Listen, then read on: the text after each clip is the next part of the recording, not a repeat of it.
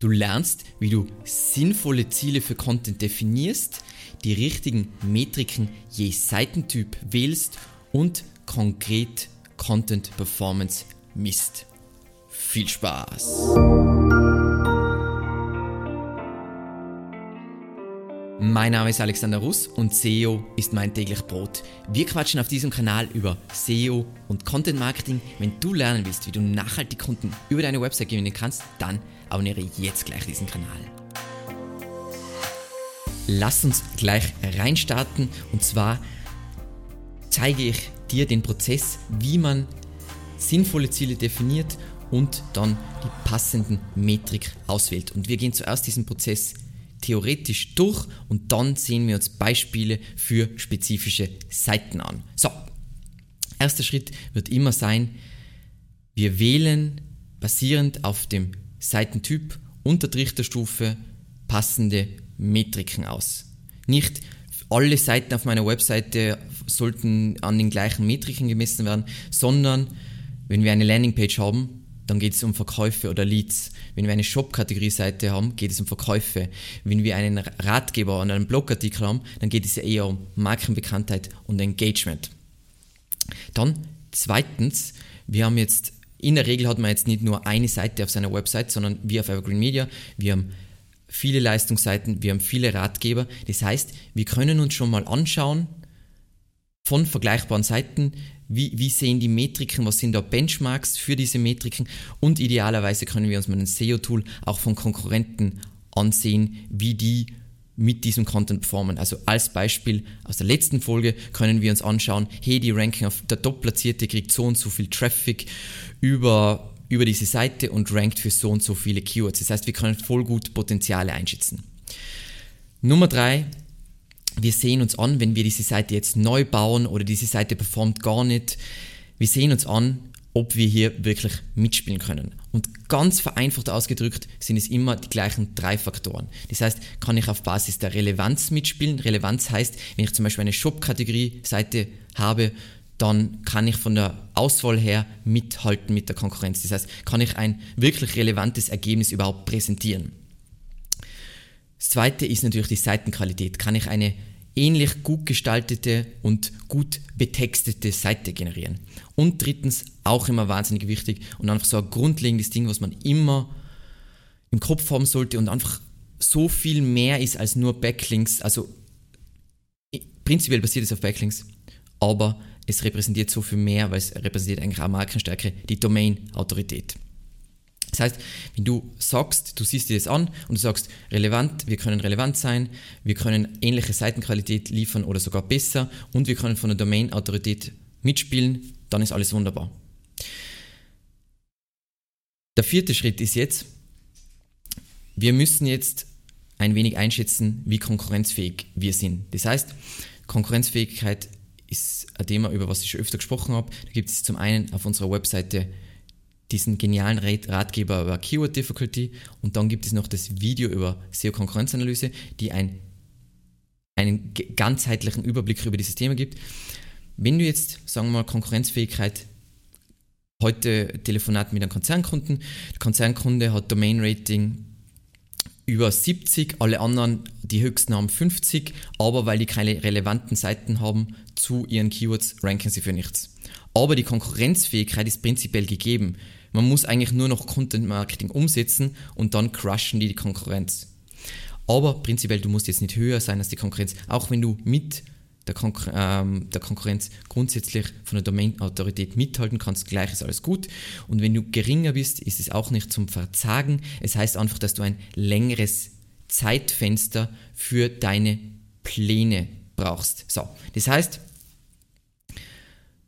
um einfach mal ein Beispielziel zu nennen, sagen wir, wir sind jetzt eine SEO-Agentur, wir bauen, äh, das Ziel ist, wir bauen einen Ratgeber zu Was ist SEO, der innerhalb von zwölf Monaten einen Traffic-Wert von 1000 Euro bringen soll, um unsere Markenbekanntheit in dieser Sparte zu steigern und Interessenten in unser Content-Marketing-System einzuladen. Das ist prinzipiell ein gut definiertes Ziel. Wieso ist das jetzt so umfangreich eigentlich schon? Weil so eine Investition wie zum Beispiel unsere Seite, was ist SEO, das sind sicher 100 Stunden Arbeit. Das heißt, das ist jetzt nicht ein kleines Investment mal und man muss einfach, wenn, sich, wenn man sich auch das Potenzial anschaut, dann sieht man, dass es sich lohnt, aber man muss da ein klares Ziel definieren, damit man weiß, ob man auf groß ist oder nicht auf groß ist. Und das war mal grundsätzlich, wie wir an diese Sache Schritt für Schritt herangehen. Theoretisch, was dich wahrscheinlich eher interessiert, sind Beispielmetriken. Beispielmetriken zur Messung der Content Performance je Seitentyp. Und das schauen wir uns jetzt im Folgenden ganz genau an. Und zwar, was da vielleicht wichtig noch ist, einleitend zu sagen, Metriken müssen immer, immer der Ziele, der, äh, den Zielen der Seite oder der Gruppe an Seiten entsprechen. Das heißt, ähm, wir haben jetzt auf unserer Webseite voll Leistungsseiten. Das heißt, die werde ich ungefähr an den gleichen, oder die werde ich an den gleichen Metriken messen. Dann im Ratgeber haben wir eigentlich zwei Typen von Ratgebern. Eher so Top of the Funnel, das heißt sowas wie was ist SEO und eher Bottom of the Funnel, sowas wie SEO-Kosten. Die beiden werde ich an leicht unterschiedlichen Metriken messen und wenn ich das so schön gruppiere, kann ich unglaublich gut benchmarken, ob Dinge auf Kurs sind oder nicht. Und meine Regel ist immer, so wenig wie möglich Metriken und nur so viel wie nötig. Aber es kommt immer auf dein Konzept an, auf dein Geschäftsmodell und auf dein, deine internen KPIs. Es kann ja sein, du bist irgendwo in einem großen Unternehmen, in einer Marketingabteilung, dein Vorgesetzter achtet auf ganz bestimmte Sachen ganz extrem. Beispiel bei uns. Häufig oder einige Kunden achten sehr viel zu viel auf Traffic und viel zu wenig auf Conversions.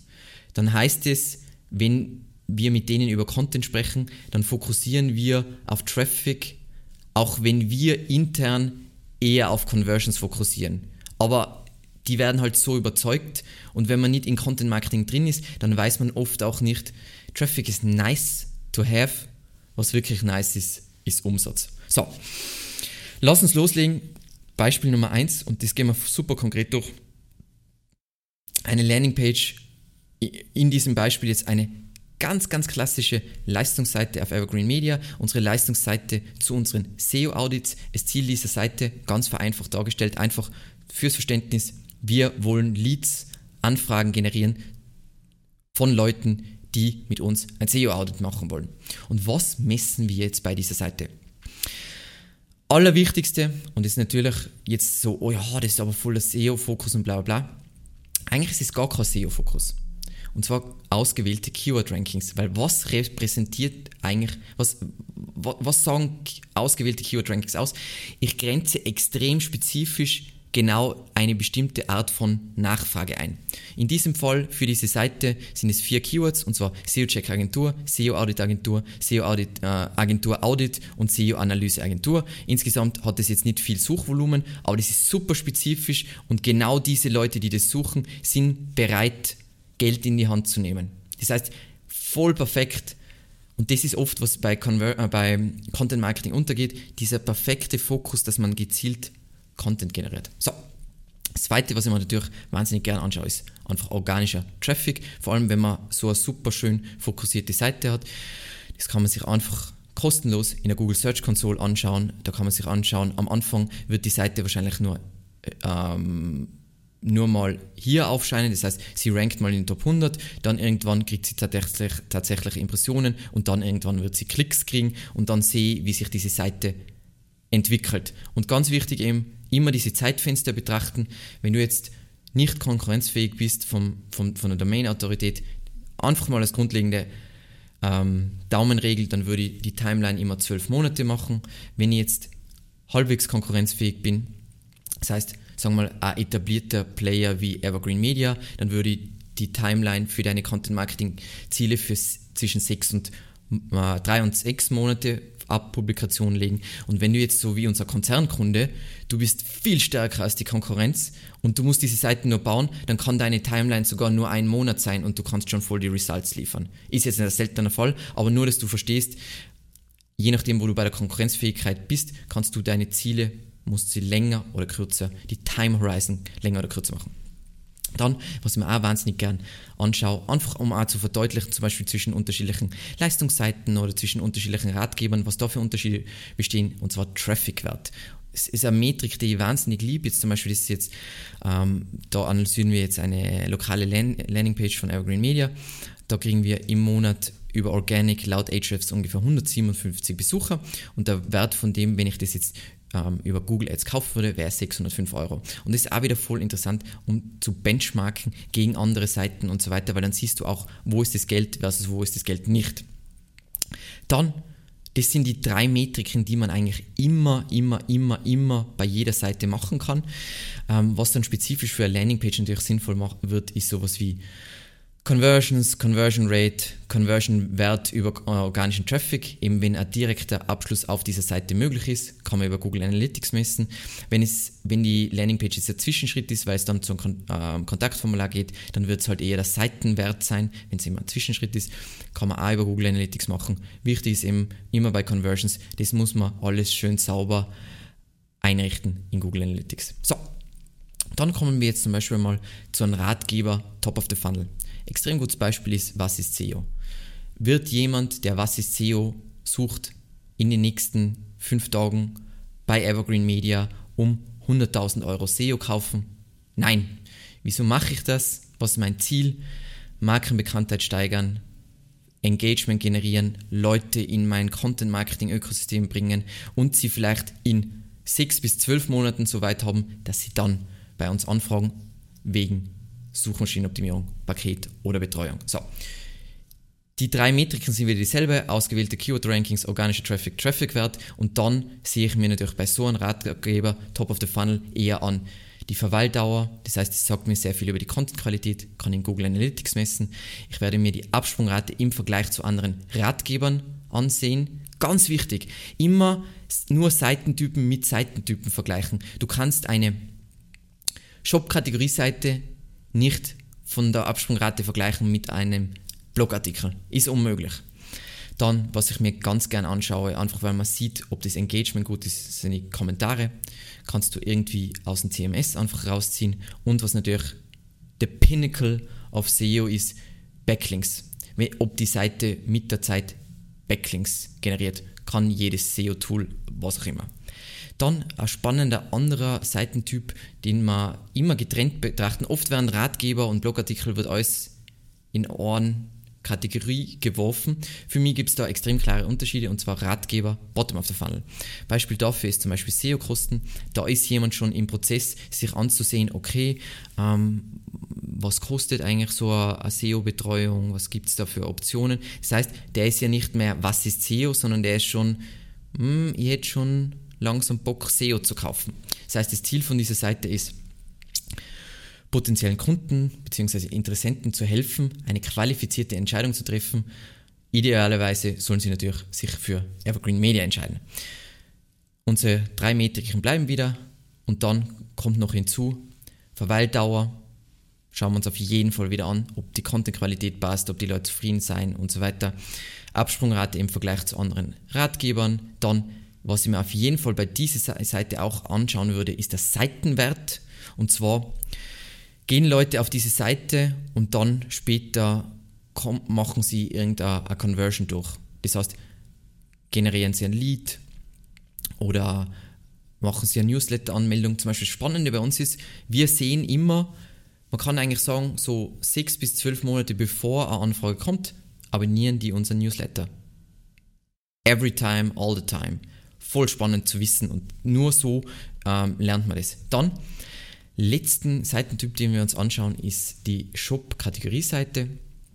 Beispiel dafür ist, ich glaube, diese, dieses Unternehmen kennt jeder, ist die Seite äh, Damenbekleidung, äh, Kleider für Damen Zalando.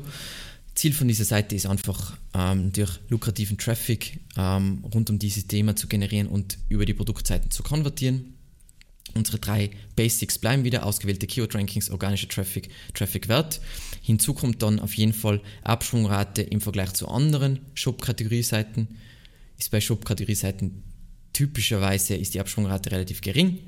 Dann der Seitenwert, weil es ja eine Zwischenseite zur Conversion und was ich zum Beispiel, wenn ich jetzt diese Seite anschaue, dann würde ich auf jeden Fall auch ähm, mir anschauen, wie oft da Leute dann Sachen in Wunschzettel reinhauen. Das ist auch spannend zu wissen von dieser Seite, wie oft passiert ist. Wie gesagt, Content Performance Messung, da gibt es nicht, das ist jetzt die beste Lösung und so sollst du es machen. Es war jetzt eher so beispielhaft zu zeigen, was kannst du tracken und so weiter. Die meisten tracken entweder gar nichts, schlecht, oder tracken viel zu viel. Es geht darum, eine Balance zu schaffen von Daten, die wirklich Aussagekraft haben, wo du dann basierend darauf Entscheidungen treffen kannst. Das ist der Fokus von Content Performance. Wenn du das so, es geht ja darum, wenn du nichts trackst, kannst du sowieso keine Entscheidungen treffen. Datenbasiert, dann kannst du nur raten. Aber wenn du zu viel trackst, dann wird das immer so. Zum einen neigt man dann dazu, das Ganze anfangen zu ignorieren. Und zum anderen sind voll viele Daten einfach nicht so aussagekräftig. Die sagen dir nicht so viel. So. Wenn du jetzt an diesem Punkt bist, dich mit diesem Thema zu beschäftigen, dann kurz zum Ausklingen noch was ganz Spannendes, glaube ich, wo man, wo man sich weiter informieren sollte. Und zwar, wie bewertet man dann so vorhandene Inhalte? Und dazu gibt es von unserer CEFA diesen Beitrag über Content Inventory, ähm, wo es eigentlich darum geht, dass du mal Bestandsaufnahme machst. Was gibt's? Was ist über die Jahre erstellt worden? Bla bla bla. Und das ein wenig katalogisierst. Oder wenn wir es professionell ausdrücken, eine quantitative Auflistung der veröffentlichten Inhalte nach Seitentypen. Ähm, und was du dann machen willst, und ich kann jedem das nur wärmstens empfehlen, also wir sehen bei, je größer der Kunde ist, desto mehr lohnt sich das, äh, ist ein Content Audit, gibt es auf unserer Webseite einen unglaublich genialen Ratgeber äh, dazu von unserer Marlis, also unserem Head, äh, unserer Head of SEO, wo man sich anschaut, ähm, wo man sich die vorhandenen Inhalte nach Seitentypen eben anhand von der Bedürfnisse deiner Zielgruppe und deiner strategischen Ziele bewertet, basierend natürlich auf den Metriken, die wir jetzt besprochen haben. So, es waren jetzt voll viele Infos. Ich freue mich voll auf, die, auf, auf, auf deinen Kommentar oder eure Kommentare. Ähm, ich hoffe, dir hat die Folge gefallen und ansonsten vielen lieben Dank fürs Zusehen und bis zum nächsten Mal. Ciao.